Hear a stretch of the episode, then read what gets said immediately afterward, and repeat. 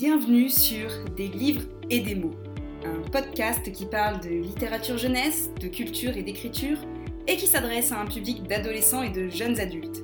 Un public qui en a assez d'entendre dire que la littérature jeunesse n'est pas de la vraie littérature. Ici, on oublie Maupassant, on relègue Balzac au placard, on laisse Proust avec ses madeleines et Zola dans sa mine, pour laisser entrer un peu de magie. On invite Pierre Bottero à boire un café, J. Caroline pour prendre le thé, et tous les auteurs qui nous ont fait rêver. Des auteurs qui nous ont aussi, peut-être, donné envie d'écrire à notre tour. Je m'appelle Caroline Peffer, je suis autrice et enseignante, et j'espère ici pouvoir partager avec vous ma passion pour la lecture et pour l'écriture. J'espère que ce podcast vous plaira et je vous souhaite dès lors une bonne écoute. Bonjour, bienvenue dans ce nouvel épisode qui va être un épisode peut-être d'un genre un peu particulier, sûrement un peu polémique, qui risque pas forcément de m'attirer euh, que des euh, personnes contentes, voire plus de m'attirer des mécontentements qu'autre chose. Mais bon, je pense que vous commencez un peu à me connaître, vous avez peut-être compris que j'aime bien dire tout haut ce que je pense, une partie des gens pensent, parce qu'après vous êtes libre évidemment, de penser ce que vous avez envie, évidemment. Mais ici, j'aimerais aborder euh, ce qui concerne l'utilisation des réseaux sociaux, notamment ici des réseaux sociaux pour les auteurs euh, ou pour les lecteurs. Et j'aimerais notamment aborder la question de, la fausse bienveillance ou de ce que j'aime intituler la toxicité bienveillante, un peu comme dans l'éducation nationale, hein, où on dit qu'il faut toujours être bienveillant, mais parfois du coup cela fait passer des messages contraires. Donc, il ne s'agit pas ici de faire une polémique et de décrier tous les réseaux sociaux, hein, évidemment. D'ailleurs, si vous voulez plus, euh, plus entendre quelque chose sur les réseaux sociaux, les différentes utilisations qu'on peut en faire pour le monde du livre ou pour l'écriture, je vous renvoie du coup à mon, épisode sur ce sujet. Non, ici, il s'agit surtout de s'intéresser sur euh, le fond et sur le fait qu'il y a eu une évolution qui n'est pas toujours positive euh, de l'utilisation que certaines, personnes peuvent faire de Bookstagram. Donc, évidemment, il n'y a pas que Bookstagram, hein, on pourrait parler aussi euh, de BookTok ou de BookTube, mais je vais ici plutôt parler de Bookstagram parce que c'est le réseau social que je pratique le plus, que j'utilise le plus au quotidien. Mais voilà, que ce soit sur Instagram, sur TikTok, sur YouTube, mais encore une fois, je trouve vraiment plus sur Bookstagram, je trouve que certains comptes qui à la base sont plutôt censés être positifs, donc des comptes qui prônent euh, bah, des conseils d'écriture, des chroniques, des partages lecture, la bienveillance à tout va, ou se euh, montrent comme étant là bah, pour venir en aide à des auteurs ou pour les aider en tant que lecteurs à découvrir de nouveaux livres, euh, en fait finalement sont parfois simplement des vitrines ou en viennent même par leur message à devenir toxiques. Alors, attention, je sais que le mot toxique est employé un petit peu à tort et à travers. Il ne s'agit pas de dire ici que les gens ont euh, une toxicité euh, consciente, parce que je pense que certains comptes euh, ne sont pas toujours conscients du message qu'ils peuvent faire passer, mais certaines personnes ont une forte tendance, par leur message, à pouvoir être culpabilisants pour celui qui les reçoit. Alors, à double tranchant, je ne vais pas non plus vous dire qu'il faut arrêter de publier et d'écrire et de dire les choses, parce que bah, en fait, euh, par exemple, quelqu'un qui pourrait m'écouter en ce moment pourrait se dire que je suis vexante envers euh, elle ou lui, mais il s'agit de prendre pour soi-même de la distance parfois quand on se rend compte que quelque chose devient toxique pour soi. Alors, justement, je disais, c'est pas toujours conscient ou inconscient, et je ne dis pas que la volonté de la personne est forcément malveillante derrière, mais certaines choses peuvent parfois un peu me heurter. Donc, encore une fois, j'ai déjà fait un épisode pour parler des réseaux sociaux en général et de leur utilisation, donc il ne s'agit pas ici de jouer euh, à la vieille prof acariâtre qui vous dit que ben, les écrans sont tous des méchants, ou à vous faire un repeat comme si vous étiez un peu bené et n'aviez pas écouté ma première leçon. Les réseaux sociaux, en soi, c'est pas un souci. Le réseau social, c'est un outil. Et c'est même un super outil d'échange qui permet de communiquer, de rencontrer des gens qui partagent les mêmes passions que nous, ce qui justement nous évite de vivre dans une grotte, comme avant, quand on pensait que les auteurs étaient seuls et sans amis, voilà, qu'ils allaient mourir en se, bourrant à l'absinthe, tel Rimbaud et Verlaine. Donc, les réseaux sociaux présentent quand même des aspects très positifs, et moi la première, j'adore Bookstagram, euh, c'est vraiment un endroit où j'ai rencontré des gens super, avec qui je peux échanger, avec des auteurs, euh, que j'utilise d'ailleurs beaucoup plus pour ça, pour pouvoir suivre certains auteurs euh, que j'aime bien, ou pour pouvoir trouver des conseils lecture. Mais à l'inverse, je me rends compte qu'il y a aujourd'hui ben, une impression un peu de, surdosage de certains comptes, on va dire, et surtout une impression de déjà vu. Euh, genre j'ai l'impression des fois d'avoir euh, les mêmes comptes euh, en boucle. Et surtout des comptes qui en viennent à avoir des messages qui sont culpabilisants pour ceux qui les reçoivent. Alors encore une fois, qui ne sont pas peut-être conscients, mais qui, à force de dispenser des conseils à tout va, en viennent à devenir quasiment injonctifs voire à vous faire culpabiliser si jamais vous osez lire tel ou tel livre qui a fait une grande polémique sur TikTok, ou si vous ne vous confrontez pas, eh bien, aux conseils, entre guillemets, que l'on peut vous donner, dans lequel on va vous expliquer qu'il faut que vous écriviez à tel rythme, qu'il faut que vous écriviez tant de mots, que si vous ne le faites pas, vous n'êtes pas un véritable auteur, etc. Et tout ça, ça peut être à un moment donné assez problématique et ça peut en venir à vous faire croire que en réalité vous ne valez rien et c'est là où du coup le réseau social devient évidemment toxique puisque il induit une pression, il induit un mal-être et c'est là évidemment où je veux en venir à savoir que eh bien Bookstagram peut parfois avoir cet effet sur les gens et que des fois il faut aussi savoir dire stop pour s'en prémunir. Donc ici moi ce que je veux euh, aborder c'est en fait certains contenus proposés par Bookstagram, certains posts, certains comptes, qui parfois deviennent toxiques ou oppressants. Alors, je vous disais justement, j'adore Instagram, j'adore Bookstagram, j'adore la plupart des gens que j'ai rencontrés, j'aime beaucoup pouvoir trouver des gens qui partagent la même passion que moi, échanger, discuter, partager. Euh, voilà, tout ça, tout ça explique pourquoi je reste sur ce réseau social, parce que ben, il peut non seulement offrir de très belles opportunités, mais surtout parce qu'il met en lien des gens du monde du livre. Et soyons honnêtes, il y a quand même peu de chances que je croise un passionné de littérature young adulte dans la file euh, d'attente du dentiste. Plus de chances que je le rencontre sur Instagram. Oui, bon, je vais pas couramment chez le dentiste, mais bon, c'est un exemple. Hein. Mais pour autant, depuis quelque temps, et je trouve d'autant plus depuis, depuis l'épidémie de Covid, je me rends compte en fait que je prends de moins en moins de plaisir à utiliser Instagram. Alors déjà parce que, à cause de TikTok, le grand méchant loup, j'ai eu la désagréable surprise de voir euh, mon réseau social préféré, qui à la base était constitué de photos et de légendes, se transformer et être bombardé de vidéos. Alors ça a tendance à forcément m'agacer, parce que moi qu'on m'agresse comme ça, je, suis, je suis un peu heurtée. Mais surtout en fait, à la limite, je pourrais choisir d'aller sur des comptes de personnes que je suis et regarder leurs vidéos, ça ne me gênerait pas. Mais là, soit je suis noyée de pubs, soit je suis bombardée de vidéos que je n'ai pas demandées qui font des espèces de liens avec un algorithme bizarre que personne ne comprend sur Instagram pour me proposer un contenu dont je ne veux pas. Ou alors que j'aurais voulu une fois. Je veux dire, à un moment donné, si j'ai liké un reel sur Mémoire de la forêt, c'est pas pour voir surgir des renards et des écureuils derrière mon écran toutes les 3 secondes, à chaque fois que j'ouvre l'application, vous voyez? Parce que j'aime bien les écureuils, hein, mais j'ai pas besoin qu'on m'en propose euh, tout le temps.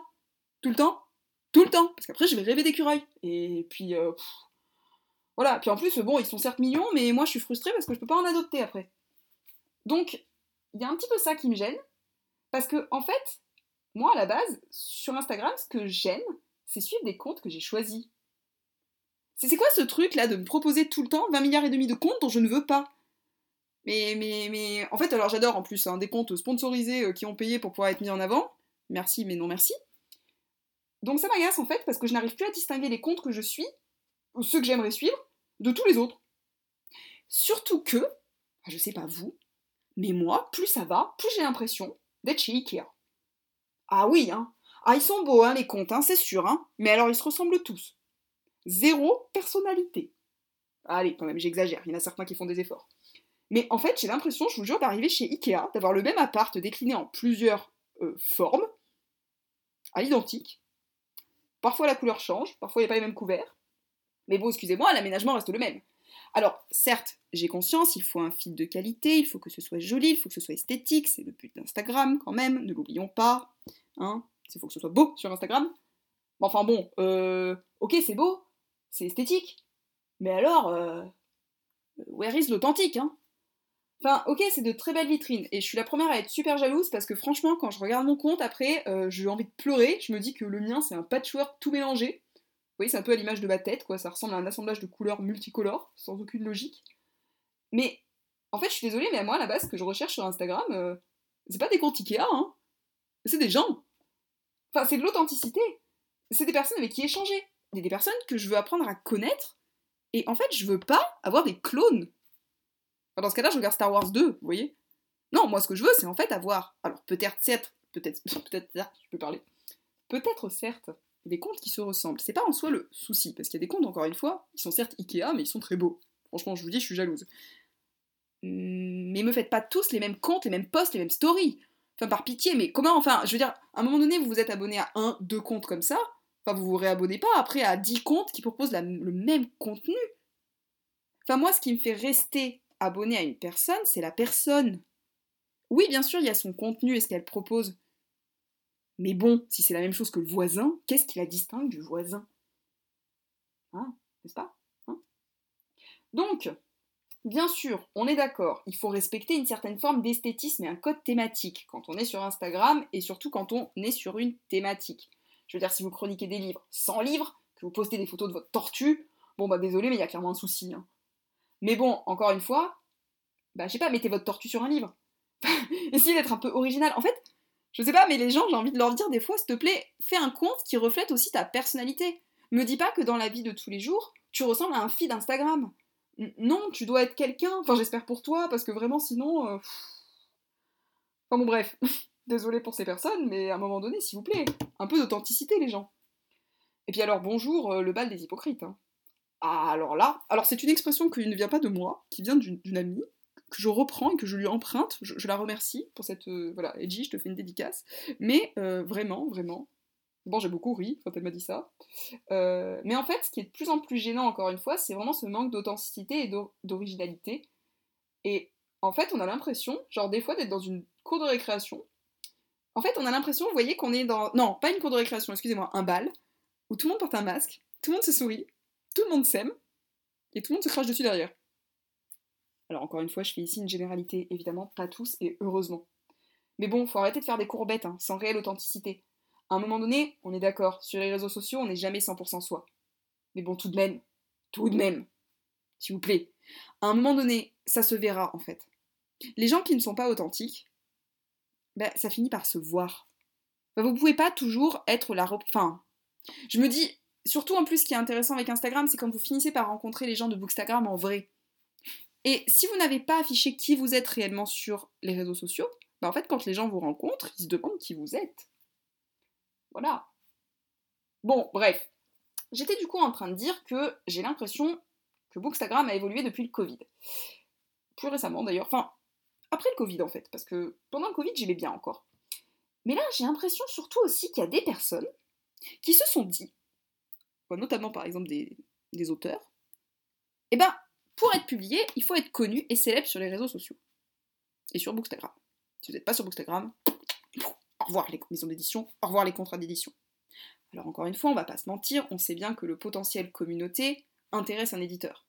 Euh, encore une fois, un éditeur aujourd'hui, ça reste une entreprise, il faut qu'il vende. évidemment que si vous avez une communauté prête à acheter votre livre, eh ben, c'est quand même une petite partie du boulot qui est fait. Même si ça me pose toujours quand même des problèmes éthiques, parce que je me dis, hum, hum, hum, l'auteur ne touche toujours que 7 à 8, allez, si on est gentil, peut-être des fois 9% du livre. Mais alors il se tape de plus en plus de boulot cet auteur. Hein. ah oui, oui, oui, oui, oui, oui. Bah, par contre, les maisons d'édition gagnent toujours autant d'argent. Enfin, maison d'édition. Non, je vais arrêter d'écrire ça aussi parce que c'est pas vrai, l'éditeur ne touche pas 100% encore une fois des revenus. Je vous invite à aller voir mon épisode sur la chaîne du livre. En réalité, c'est plus le distributeur hein, qui s'en met plein les poches. Euh, surtout les, grandes surfaces. Donc, je disais que que les réseaux sociaux s'en servent pour avoir une communauté, pour parler de son roman, pour faire sa promotion, je le conçois et je le comprends. Et je suis la première à me servir des réseaux sociaux aussi en me disant que s'il y a effectivement une communauté d'abonnés, ça peut être intéressant en soi. Mais l'utilisation des réseaux sociaux ne doit pas être au détriment des écrits. Parce que le problème, c'est qu'après, on se retrouve à avoir des gens qui sont publiés parce que, oh là là, mon dieu, ils étaient superstars sur Instagram. Mais alors, excusez-moi pour les livres, enfin, Instagram ou Wattpad d'ailleurs, hein. Mais des fois, franchement, après on lit le livre, on se dit oui, bon d'accord, on a compris, t'as été publié parce que t'étais connu et que t'avais des abonnés. Hein, mais alors... Euh... Désolée pour cette soufflerie. Donc bon, encore une fois, hein, attention, je critique pas ici le fait que certaines personnes euh, aient pu et eu la chance de bénéficier et de profiter de leur communauté. Mais en fait, il y a des personnes qui écrivent très bien, qui font un super boulot de com, un super boulot sur les réseaux sociaux, et j'ai envie de leur dire à ces personnes, mais félicitations, parce qu'en fait, votre publication, elle est le fruit d'un travail. Et en fait, en plus, leur succès ne s'est pas fait en un jour. Euh, je pense notamment ici, par exemple, à Margot de Seine pour le roman Absolu ou La passeuse de mots d'Agi Twice. Bon, ce sont des personnes qui quand même ont essuyé beaucoup de refus avant d'être publiées, qui certes ont de grosses communautés qui certes ont de grosses communautés, qu'ils entretiennent, qui font aussi leur popularité, qui voilà, mais ils n'ont pas obtenu un contrat juste parce qu'ils étaient populaires. En fait, ils ont obtenu aussi un contrat parce que leur livre plaisait. Et si leur livre plaisait, là, enfin, pour le coup, c'est qualitatif. Moi, j'ai lu leur livre, aux deux. Euh, après, je ne suis pas critique littéraire, donc je ne vais pas non plus dire que mon avis personnel a fait foi dans le monde de l'édition ou du livre. Mais en tout cas, c'est des personnes qui, pour moi, savent écrire. Alors que des fois, je lis des choses en me disant Bon, enfin, notamment certains succès Wattpad, je me pose de graves questions sur euh, la qualité euh, du texte, mais bon, bref. Donc, le livre, là, de ces personnes, enfin, des Twice ou de Margot, se vend très bien, c'est en grande partie grâce à leur notoriété, mais en fait, encore une fois, cette notoriété n'est pas apparue toute seule. Euh, c'est le fruit d'un travail de qualité pas juste une question de euh, ce sont des stars des, des réseaux sociaux. Et encore que, encore une fois, des fois, vous savez, des fois j'ai cette impression de me dire Oh mon dieu, tous ces gens-là, ils sont super connus, mon dieu, sur les réseaux sociaux, moi je ne suis personne. Et puis après, je parle à des gens, genre de, ma vie quotidienne, de mon travail, ou mes parents. Et ils me disent C'est qui ça? Et là je me dis «Hum, Oui, en fait, finalement, c'est une niche. En réalité, encore une fois, c'est quand on a la tête dans quelque chose qu'on a l'impression que tout le monde connaît. Mais non, non, non, en fait, non, pas du tout. Pas du tout. Euh, donc bref, je, je m'égare, excusez-moi. C'est pas sur ces personnes-là que je veux m'énerver, parce qu'encore une fois, je pense que euh, ces personnes ont mérité leur succès et que c'est une grande chance qu'ils aient été publiés et je leur souhaite de continuer. Et je suis navrée de passer mon temps à me plaindre et râler parce que vous allez finir par vous dire que j'aurais dû intituler ce, post, ce podcast, je sais plus parler ce soir, bien on râle. Ouais. En même temps, ça me correspondrait mieux. Euh, bref, donc j'étais en train de dire que une des choses, une des nombreuses choses, pardon, qui m'énervent, euh, c'est que il y a beaucoup de personnes qui, comme ils ont vu que, pour prendre l'exemple de Margot ou des Twice, euh, ils avaient une notoriété sur les réseaux sociaux et qu'ils avaient obtenu un contrat d'édition, ou que des maisons d'édition étaient venues chercher certains auteurs, je pense par exemple à, à qui, dans un épisode où elle était interviewée par Marie de Parole de Plume, disait d'ailleurs très justement que oui Hachette, euh, suite à une story qu'elle avait postée pour présenter son livre Les Enchantresses, était venue lui proposer. Euh, alors je, sais plus si c'était directement, je pense pas que c'était directement un contrat, mais en tout cas de lui envoyer le manuscrit. Et elle le disait très justement, ils sont pas venus la chercher dès qu'elle s'est mise à écrire en fait. C'était après plus de 10 ans de présence sur internet. Et moi en fait, c'est pas ces gens-là encore une fois qui m'embêtent, eux, parce que je leur. Enfin, qui m'embêtent, pas le mot qui m'embête, mais eux, leur succès, il est beau, et il est le fruit encore une fois d'un travail. Non, moi ce qui m'embête, c'est plutôt les gens qui débarquent d'un coup, là, qui arrivent, qui ont l'impression, enfin qui ont, pardon, l'impression qu'en fait il suffit juste d'être, euh, ben, enfin d'avoir une communauté sur les réseaux sociaux, de débarquer, de faire ton petit feed Instagram qui ressemble à Ikea, et puis pof, d'avoir un contrat d'édition. Enfin déjà j'ai envie de vous dire que si c'était ça, ben, il y aurait beaucoup, beaucoup, beaucoup d'auteurs publiés, hein, parce que, parce que bon, mine de rien, des comptes à plus de 1000 abonnés sur les réseaux sociaux, il y en a plein. Voilà. Euh, et c'est pas pour autant que les maisons d'édition offrent des contrats à tout le monde. Bon, j'ai envie de vous dire, c'est plutôt positif pour moi, dans la mesure où ça veut dire que quand même, il y a encore de l'espoir, ça veut dire qu'ils essaient de publier quelque chose de qualitatif, et non pas forcément euh, juste parce que ce sont des personnes qui, sont un peu connues sur les réseaux. Non, mais vraiment, voilà, ces personnes ont tendance un peu à m'agacer parce que, en fait, j'ai l'impression que ce ne sont pas des personnes qui prennent un véritable plaisir à écrire j'ai l'impression que ce sont plus des personnes en fait qui rêvent de succès, qui rêvent d'être célèbres. déjà, j'ai envie de leur dire que franchement, être célèbre en tant qu'auteur, euh, je veux dire, à part J. Caroline ou certains grands noms, il y en a quand même très peu. Enfin, c'est pas, là que je leur conseillerais d'aller. Enfin, faites acteur à la limite. Euh, mais en fait, ces personnes, pour moi, rêvent d'écriture, rêve de publication et rêve surtout de succès. Hein. Il rêve des fils en fait de dédicaces, vous voyez sans se rendre compte que la majorité des gens qui en fait ont publié un livre qui sont en dédicace n'ont pas une file de personnes qui viennent à leur dédicace. Euh, et en fait, ils pensent vraiment qu'il suffit voilà, d'avoir une grande communauté et hop, contrat. Magie, magie. Et ces gens-là vont du coup proposer des posts dans lesquels ils passent leur temps à se plaindre. Voilà. En fait, ils ont peur d'être lus, ils se sentent pas légitimes, ils n'arrivent pas à finir le tome 1 de leur saga, qui est une trilogie, parce qu'évidemment tout le monde doit écrire une trilogie, c'est bien connu, hein, il n'y a que ça qui marche. Euh, bon, ces gens-là n'ont jamais fini un tome 1, mais ils vous expliquent qu'ils vont faire une trilogie. Et euh, ils se plaignent en permanence que, mon dieu, sniff sniff, euh, ils auraient tellement peur d'être lus par quelqu'un. Mais en fait, si t'as peur d'être lu, pourquoi tu veux être publié? Enfin, excusez-moi pour cette réflexion, mais ça me pose une grande question en fait. En fait, j'ai l'impression que du coup, c'est des comptes où on se plaint, on se plaint, on se plaint, pour quémander de l'attention. Et attention, moi je dis pas qu'on n'a pas le droit de se plaindre. Hein. Je veux dire, à un moment donné, on a le droit de pas se sentir bien, on a le droit d'avoir envie d'être rassuré, on a le droit d'avoir envie d'être consolé. Mais ça me pose une question quand même existentielle de me dire, en fait, vous voulez être rassuré par des inconnus Enfin, je sais pas, moi, si ça va pas dans ma vie, j'appelle mes amis. Alors, je vais pas dire que toutes ces personnes n'ont pas d'amis, parce qu'au contraire, ils ont plein d'abonnés, donc ils ont plein d'amis. Mais, euh, d'amis, d'amis virtuels et fictifs. Hein, je ne sais pas après la qualité et le gage, de, enfin, de qualité de cette relation d'Internet. Mais moi, j'ai eu de super relations, en fait, sur Internet. Et, et en fait, comme ces comptes-là, pour moi, manquent cruellement d'authenticité, je suis pas sûre qu'ils tissent de véritables liens. Je suis même pas sûre qu'ils veuillent tisser de véritables liens. En fait, j'ai l'impression qu'ils veulent juste être brossés dans le sens du poil, se plaindre que ça ne va pas, ça ne va pas, ça ne va pas, et puis mon Dieu, un jour peut-être qu'ils seront lus, et alors il y aura des critiques, et alors mon Dieu, il faudra s'y confronter, et alors mon Dieu, mais sniff sniff, mais comment vont-ils survivre? Mais en fait, si t'es pas capable de te confronter à la, à la critique, pardon, euh, bah déjà, euh, qu'est-ce que tu fais en fait euh, Pourquoi tu proposes ton livre à une maison d'édition? Non, parce qu'en fait, le but d'un éditeur, ça va être de critiquer ton histoire. Alors pas forcément en mal, mais de toute manière, il y aura un retravail éditorial si tu as la chance de réussir à passer les comités et d'être pris. Et en fait, c'est pareil, c'est oh là là mon dieu, j'ai peur d'être lu, oh là là mon dieu, euh, j'ai peur d'être publié, oh là là mon dieu, une fois que j'ai eu un contrat, j'ai peur de la réception, oh là là mon dieu. Ouais, mais enfin, à un moment donné, je suis désolée, si tu voulais pas tout ça, fallait pas proposer ton livre à un éditeur. Faut, pas proposer ton livre à des lecteurs, faut pas parler de ton livre si tu veux pas être lu.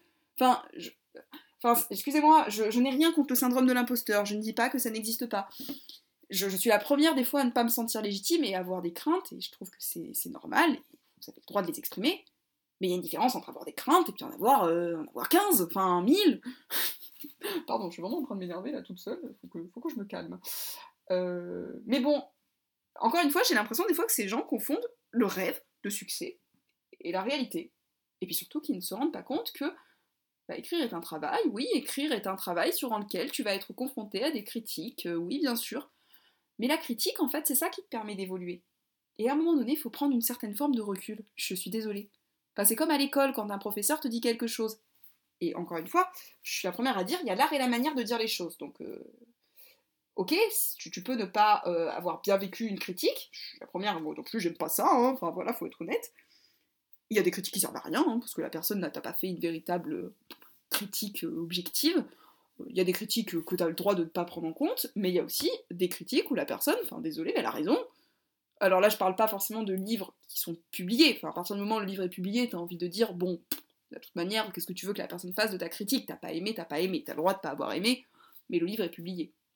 Mais quand tu proposes ton texte sur une plateforme pour que les personnes te donnent un avis, pour pouvoir faire évoluer ton texte, je suis désolée, tu ne peux pas t'attendre à avoir que du positif.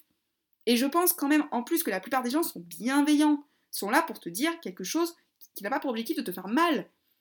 Mais si tu dis je voudrais en fait avoir de la critique, tu ne peux pas dire après oh là là mon dieu les gens ont été méchants.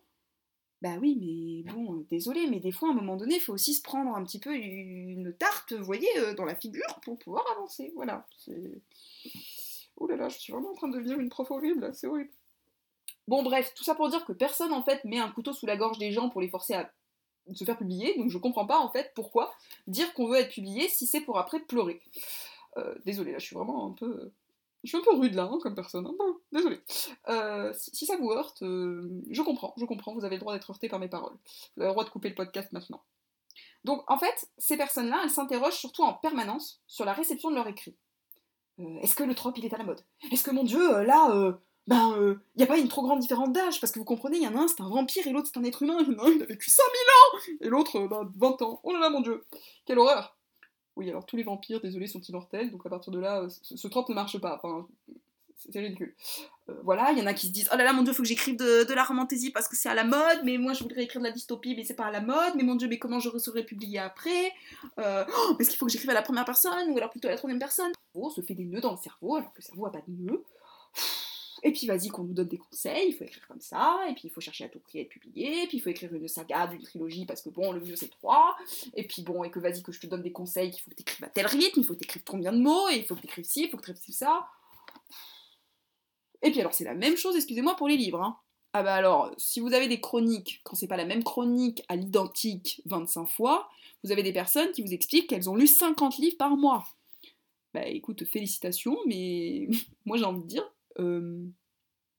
tu as profité de ta lecture? Non, parce que même moi qui lis vite, je lis vite, j'écris vite, mais déjà, bon, quand j'écris quelque chose et pourtant je suis quelqu'un qui a un rythme très rapide. Hein. Euh, bah, je passe pas mon temps déjà à afficher mon nombre de mots sur les réseaux sociaux. Euh, ça c'est la première chose. Après encore une fois, vous avez le droit de l'afficher. Hein. C'est pas ce que je suis en train de dire. Je suis juste en train de dire que euh, ça dépend comment vous l'affichez en fait. Vous pouvez dire que vous, avez, vous pouvez être fier de vous, vouloir afficher votre nombre de mots. Mais si c'est pour l'afficher, pour pouvoir dire aux autres Ah là là, mon Dieu, mais tu comprends, tu n'écris pas aussi vite que moi. Oh là là, mon Dieu, tu sais qu'un roman parfait, il faut que le chapitre fasse exactement 2000 mots. Et puis ton roman, il doit faire 80 000 mots au total pour faire un tome 1 parce que les maisons d'édition, elles n'acceptent que Oh, oh, oh. Moi, j'en ai marre de tous ces trucs de Oh là là, il y a un mythe, vous comprenez, qui circule sur Bookstagram comme quoi, pour qu'une maison d'édition t'accepte, Ouais, ben désolé, mais en attendant, il y en a qui publient des bouquins qui font 150 000 mots, il y en a qui en publient qui en font 50 000, euh, il y en a qui publient des histoires écrites à la troisième, d'autres à la première personne. En fait, écrivez ce que vous voulez. Écrivez ce que vous voulez. Faut arrêter en fait de tenir compte de la vie des uns et des autres. Et c'est là en fait où Bookstagram devient pernicieux. En fait, je suis pas en train de vous dire, n'affichez pas, en... enfin comment dire? Je vous disais, en fait, si vous possédez un compte que vous avez envie d'exposer votre vie, votre nombre de mots, de dispenser des conseils, de partager vos lectures, mais vous faites-le. Hein. Faites-le, après, voilà, ça dépend comment vous le faites, mais faites-le, ça vous avez totalement le droit et je suis la première à le faire. Mais par contre, si quand vous, vous êtes abonné à ces comptes-là, le message en fait que vous percevez derrière vous fait du mal, mais partez Enfin, si ça vous met une pression, si vous, de voir quelqu'un qui affiche constamment « j'écris 7000 mots par jour », bah ça vous fait flipper, mais fuyez en fait, vous obligez pas à rester abonné. Si vous en avez marre de voir que des comptes Ikea, ben vous abonnez pas à 10 comptes Ikea, prenez-en que deux. Voilà, vous n'êtes pas obligé d'avoir toutes les boîtes de chez Ikea, tous les canapés. Voilà, deux canapés sont suffisants suivant votre maison. C'est pas grave en fait si vous avez moins de personnes que vous suivez, ça ne fera pas de vous quelqu'un de moins bien. Mais voilà, si Bookstagram devient toxique pour vous, si vous vous comparez sans cesse, si vous avez l'impression d'être nul par rapport aux autres, de pas assez lire, de pas assez écrire, de pas avoir une bonne histoire, de pas être dans le bon genre, ben moi j'ai envie de vous dire qu'il est temps de faire une petite retraite des intox des réseaux sociaux et de revenir à la réalité. Et moi la première, hein, j'ai eu ce sentiment-là à un moment donné. Hein. Ce sentiment d'être nul, de jamais réussir à être publié, de me dire oh là là mon dieu, euh, moi j'écris pas une histoire qui est dans la tendance du moment parce que j'écris pas de romantaisie, oh là là mon dieu, euh, je vais peut-être trop vite, j'écris trop vite, et puis les gens ils disent que quand on écrit trop vite, on fait pas du qualitatif. Et oh là là mon dieu, j'ai fait que deux réécritures, mais est-ce que je suis nulle par rapport à ceux qui en ont fait quatre? Bon, en fait, à partir du moment où vous mettez, vous mettez une telle pression et vous vous comparez sans cesse, et surtout à partir du moment où vous perdez le plaisir en fait de l'écriture ou de lire, bah faut arrêter. Voilà, c'est censé encore une fois les réseaux sociaux rester un outil. Un outil qui doit rester positif et qui doit vous apporter du plaisir si vous n'avez plus de plaisir, bah, il faut arrêter. Il faut aussi savoir se choisir soi, voilà, au détriment du succès de la communauté. Et encore une fois, moi je pense, après c'est un avis personnel, que les gens ce qu'ils cherchent sur les réseaux sociaux, c'est de l'authenticité. Ou en tout cas, si vous n'êtes pas authentique, ils resteront un temps et ils finiront par partir. Il vaut mieux quelque chose de qualitatif que juste de surfer sur une vague et une tendance du moment si vous vous mettez une pression d'enfer pour écrire un livre qui ne correspond pas à ce que vous aimez écrire, si vous écrivez à la première personne alors vous êtes plus à la troisième, euh, si vous, vous, mettez une pression pas possible pour écrire 7000 mots par jour, ou à l'inverse, en écrire que 2500, ou, ou, si vous vous mettez à compter scrupuleusement avec votre règle, vos chapitres, pour savoir combien il y a de mots, mais en fait, à un moment donné, vous allez, vous allez vous tuer, en fait. Donc non, vous écrivez le nombre de mots que vous voulez, vous écrivez au rythme que vous voulez, vous écrivez quand vous voulez, d'accord? Pardon, excusez-moi, j'ai l'impression de faire de la propagande là. Mais, euh, mais voilà, tout ça pour dire que Bookstagram, pour moi, c'est quelque chose de très positif. C'est un endroit qui est, qui est super chouette pour rencontrer des gens et qui peut être bienveillant, mais qui peut aussi cacher une fausse bienveillance et une toxicité malveillante. Bienveillante, malveillante, bon, je ne sais plus quel mot je vais utiliser. Mais en tout cas, euh, il faut savoir se préserver soi. Et le plus important, encore une fois, c'est le plaisir que vous devez conserver à utiliser les réseaux, à écrire et à lire. Sur ce, je vous remercie de m'avoir écouté jusqu'ici et je vous souhaite une bonne soirée ou une bonne journée en fonction du moment où vous m'écouterez. Et je vous dis à très bientôt pour un nouvel épisode. Merci pour votre écoute. Si cet épisode vous a plu, n'hésitez pas à laisser un commentaire, quelques petites étoiles si vous êtes sur Apple Podcast, ou à en parler autour de vous et à le partager pour continuer de faire vivre ce podcast et pour pouvoir m'aider. Si vous voulez discuter, je vous invite à me retrouver sur mon compte Instagram, carolinepfr.autrice. Et je vous dis à très bientôt pour un nouvel épisode.